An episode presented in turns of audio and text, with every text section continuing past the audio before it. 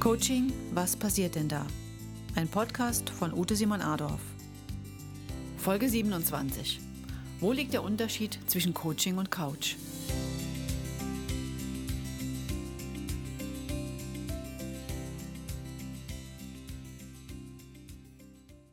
In der heutigen Folge geht es um die Frage, wo liegt der Unterschied zwischen Coaching und Couch? Im Coaching geht es um alltägliche Fragestellungen und Beweggründe.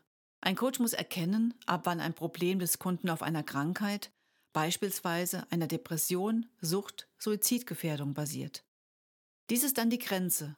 Dort ist sozusagen die Couch angesagt. Ein Therapeut, ein Arzt. Es ist ein Stopp zu setzen seitens des Coaches zu Beginn oder während der gemeinsamen Arbeit. Er hat die Pflicht, den Kunden in fachärztliche Behandlung weiterzuleiten. Jeder Coach sollte über ein kompetentes Netzwerk von Ärzten und Therapeuten verfügen und auch wissen, was als erste Hilfe zu tun ist, um den Kunden aufzufangen.